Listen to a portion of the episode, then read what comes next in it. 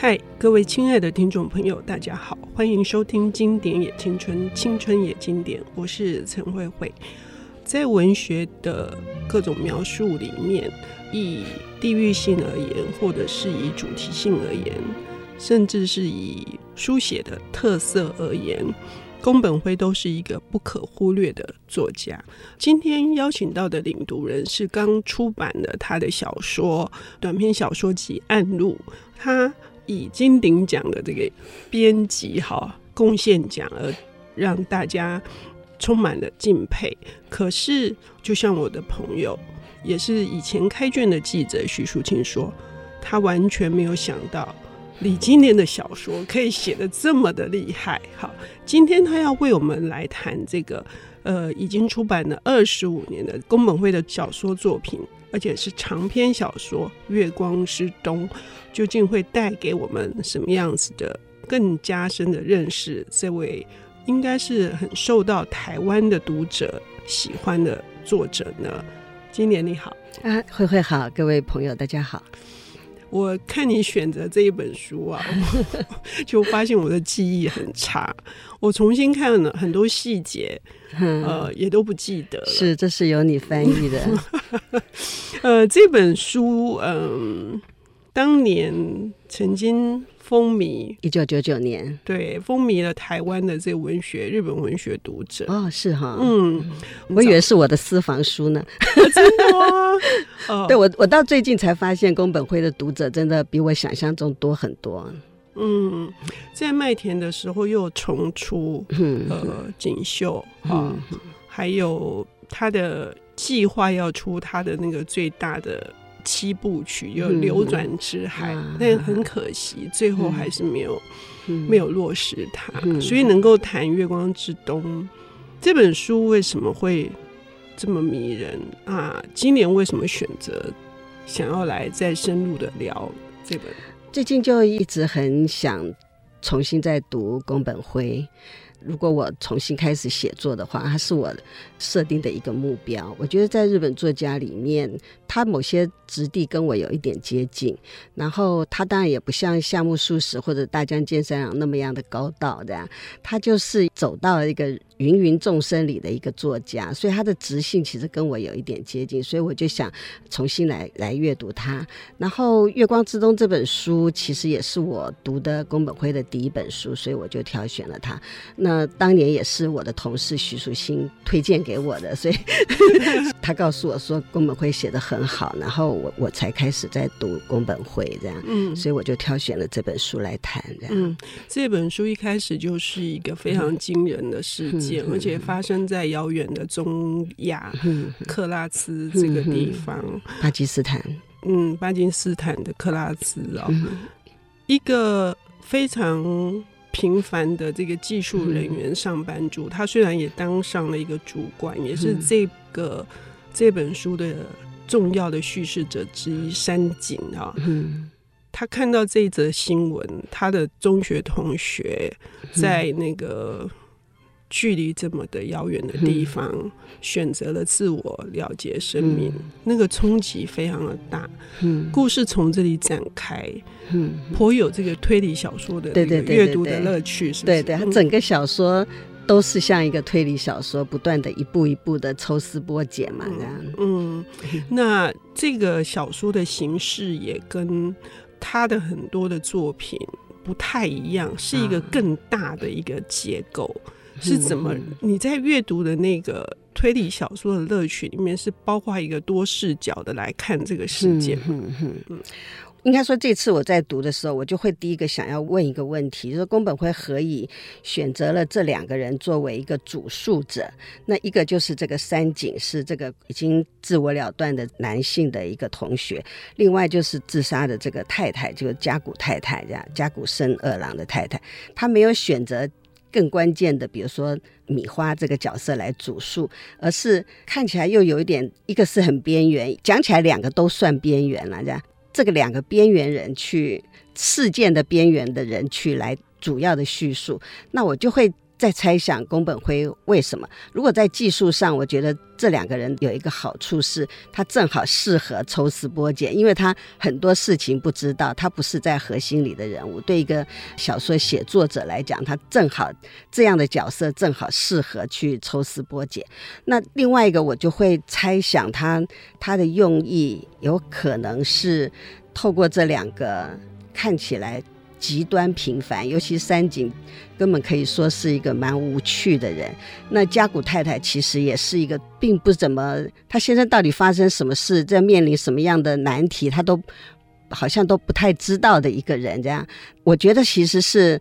宫本试图在说，这两个人很可能如果没有发生任何事情，他们可能就安安稳稳一辈子。那甚至于他们对很多很多，甚至于对于报纸上的事情，就算他看到了一则新闻，他也许也只是掀起一个小涟漪的就过去了。那对于这样一个常常是视而不见、听而不觉，然后嗅而不闻的这样的一个人，其实是把他们的内心打开来，一步一步的去探测到他们内心更深层的部分。那我觉得是，这是我去理解宫本辉做了这样选择的一个用意。嗯，因为主要是这一则自杀的事件里面有一个神秘的女子，嗯，那这个神秘的女子呢，是牵动了这两个人的神经的。第一个是三井，他在很小的时候也受到这个，他是美到不可方物的一个，这么小的时候就充满了魅惑的魅力。他是因为他想要知道为什么。他完全没有想到，加古在数十年后还跟这个小学的同学，这个女孩子在一起。那至于那个太太的话，加古太太，她更是不能接受说一个精英，然后被外派的高级的主管，那竟然会为了一个女人而自我了断。那为什么他可以？抛妻弃子，他还两个孩子，他觉得他简直蠢到不行，简直就是可恶到不行。然后他憎恨，我觉得这里面就是那种立场上面，让他们两个有理由去扮演那个侦探的这个角色。嗯，其实三井很有趣，就是这个米花在三井结婚的时候就想要逗弄他一下，嗯，就写了一个纸条给他。对，那他也看了，他也，但是呢。他根本事后就把这件事情放下，所以虽然米花是他的初恋，他也许某个时候会想起这段初恋，但是这个初恋其实在他平凡的人生里并不会产生影响。那其实是发生了加古伸二郎的事件以后，他才开始。突然，初恋这个分量在他心里就加重了，所以我觉得这个宫本辉其实在做的，到最后我们也没有办法更探寻那加古生二郎为何要去寻死嘛，他也并没有得到一个明确的答案，所以事实上整个小说变成是这两个人的旅程。这两个人探寻自我的一个旅程，就是三井明明可以忘记这个初恋，他也根本就觉得事情一多也就忘记了。何以突然在有这样一个事件以后，这个初恋就慢慢的在他心里面慢慢膨胀，慢慢的让他难忘，让他走上了要去探寻他的路。而且还有我觉得很有趣的是，三井一开始的时候，他其实去的是那个米花，后来搬家搬到那个信浓。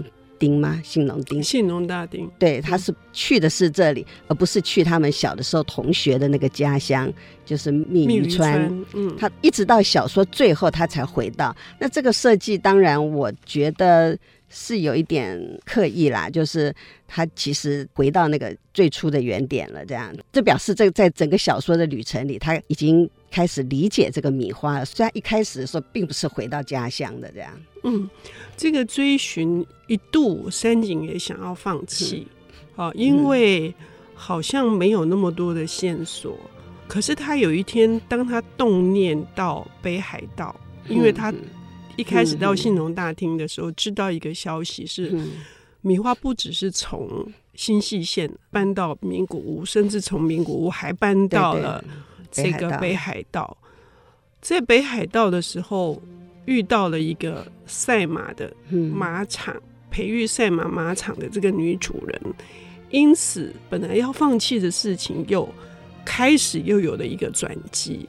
我觉得这些人物的出现是使得这个故事不断推动的。对对对。那宫本辉他为什么要设计这些人不断的出现呢？我们休息一下，等一下回来。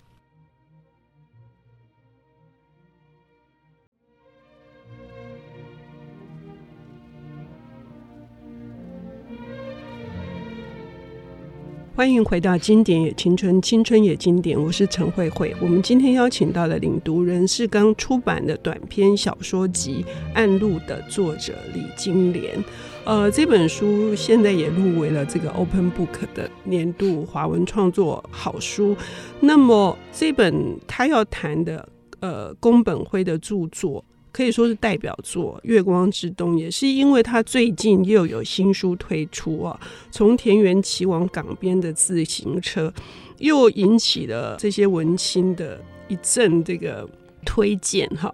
那刚刚我们提到《月光之东》在今年的心目中是两个叙事者，是属于边缘的、平凡的，一位是一桩自杀事件的。主角加古圣二郎的小学同学哈三井，另外一位是他的妻子，充满了愤怒跟憎恶的加古美须守哈。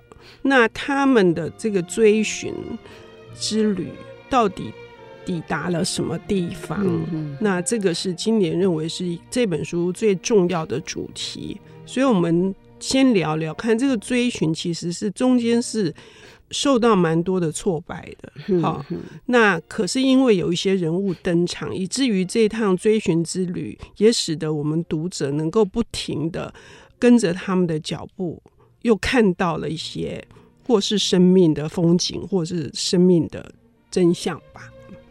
我觉得他在中间有很多的挫折，其实也等于说这个谜团也。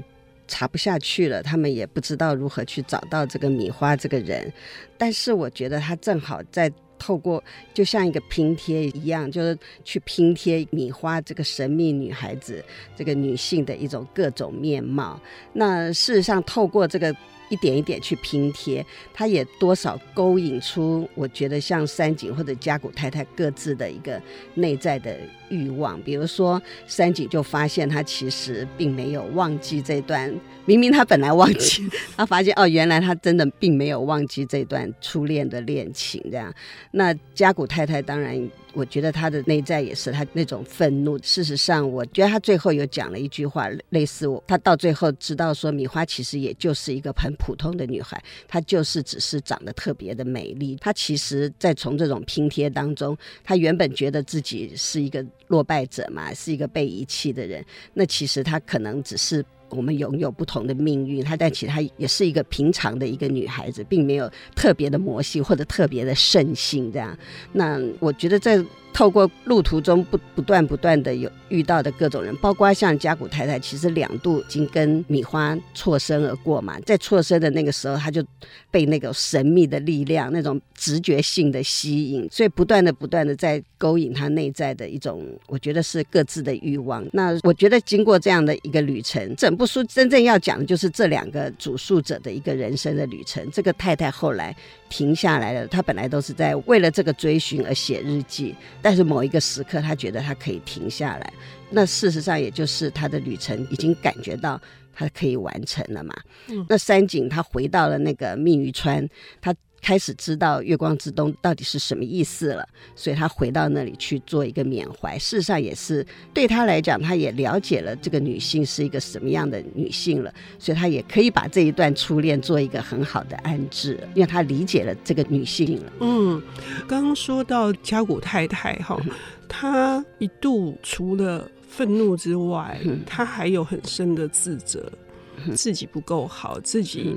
好像到底扮演了什么角色？他也不了解先生。嗯，对对，但是他他在怀疑先生究竟为什么选择做这样的选择的时候，他曾经说了一句话，就是说先生为了一个女人，但到最后是说可能先生还有别的理由。嗯，他也给了自己开了一条路。就不是只为了这个女人，是在生命的过程当中有各式各样，但是那已经无从探究了。其实很令人同情啦，因为他完全你未来的人生都找不到答案啦，嗯，都是一个心里面的一个重担。嗯，那这里面有几个角色，刚刚说的那个赛马场的女主人帮助了三井，好，包括这个神秘的塔乌米花，他究竟跟这个赛马的另外一个哥哥。呃，他的哥哥，嗯。然后哥哥的朋友，哥哥的朋友是伯母，嗯，然后还有这个画廊金田富之这个有钱人哈，年长他非常多的，嗯，然后再来就是他跟米花错身而过的这个卖古董的，嗯嗯，采古斋的，嗯哼，他是因为跟采古斋的老板去了一趟温泉之旅，然后听到了。他们去登山的时候，他说的一段话，我到现在是《月光之东》里面我最不能忘记的是：世界上有不动之物。跟非不动植物，今年你怎么想这件事情？啊，我想想看，我没有特别注意到这段话，但是我想米花是一直在移动的，它的移动，我想是它必然的。它如果停留在那里，它一定会被命运打倒了，所以它必须要不断不断的在移动嘛，这样。所以我如果要我现在来理解，我我可以这样子去想。那想想看，他去找那个金田，他要去告诉他，叫他资助他大学，其实就是已经在一个移动，还要移动到京都去大学。他就是透过这样不断不断的在动，然后才改变了他自己的命运吧。嗯，我觉得这本书最有意思的地方，就是经常冒出类似像这样子的。嗯应该算是一种，如果以宫本辉的信仰来说，是一种寄语，就是到底那是什么意思？就是思考的是命运到底是什么，然后能够超越命运的又是什么？我们能选择什么，或者是我们能改变什么？我觉得米花是一个勇敢的女性，她里面有一些描写，比如说她小的时候抱着自己的妹妹在一个什么巷口，其实都很动人，令人同情这样。那但是她内在竟然有这样强大的力量，要去改变自己的命运。那我们也很难想象，这是纯粹是个性嘛？或者是后来有有什么样对他的打击、重击或造成的改变？那但是我觉得他都算是一个勇敢的人。这当然是里面有一个恶女的特质，但是比如说他后来对于这个画廊老板的照顾，还有他重然若这件事情，他答应了这个金田的女儿。他资助他开一个可乐饼的店，然后他就离开。这些纵然弱，然后坚守信用，这些做法都形成了他一种神秘的个性。但是他又有很恶的地方，比如说他听到这个三井要结婚，他就想要逗逗他，他想要看看他你还记不记得我？就是他还是有那种恶女的个性。那我我会觉得说，宫本辉掌握了一个人性的复杂面。嗯、那。这个复杂面，你就没有办法去给他一个单独的标签，而是反而让他有更多的面相。那这个更多的面相，正好符合他这个追寻的主题，因为他透过追寻，不断不断去拼贴一个你不能够只说她是恶或者是圣的这样一个女性。这样这一段我是深有所感，而且觉得今年的诠释很棒哈。同时，米花也说过一件事情，她。指着这个伯木这个小酒馆，嗯、说他不懂得什么叫真正的爱情，哈。可是，意义对爱的意义是什么？他说了一段话说，他后来的理解是，其实不该说的话不要说，光是这样子，对，就是理解爱情的意义。那听众朋友们觉得呢？是不是？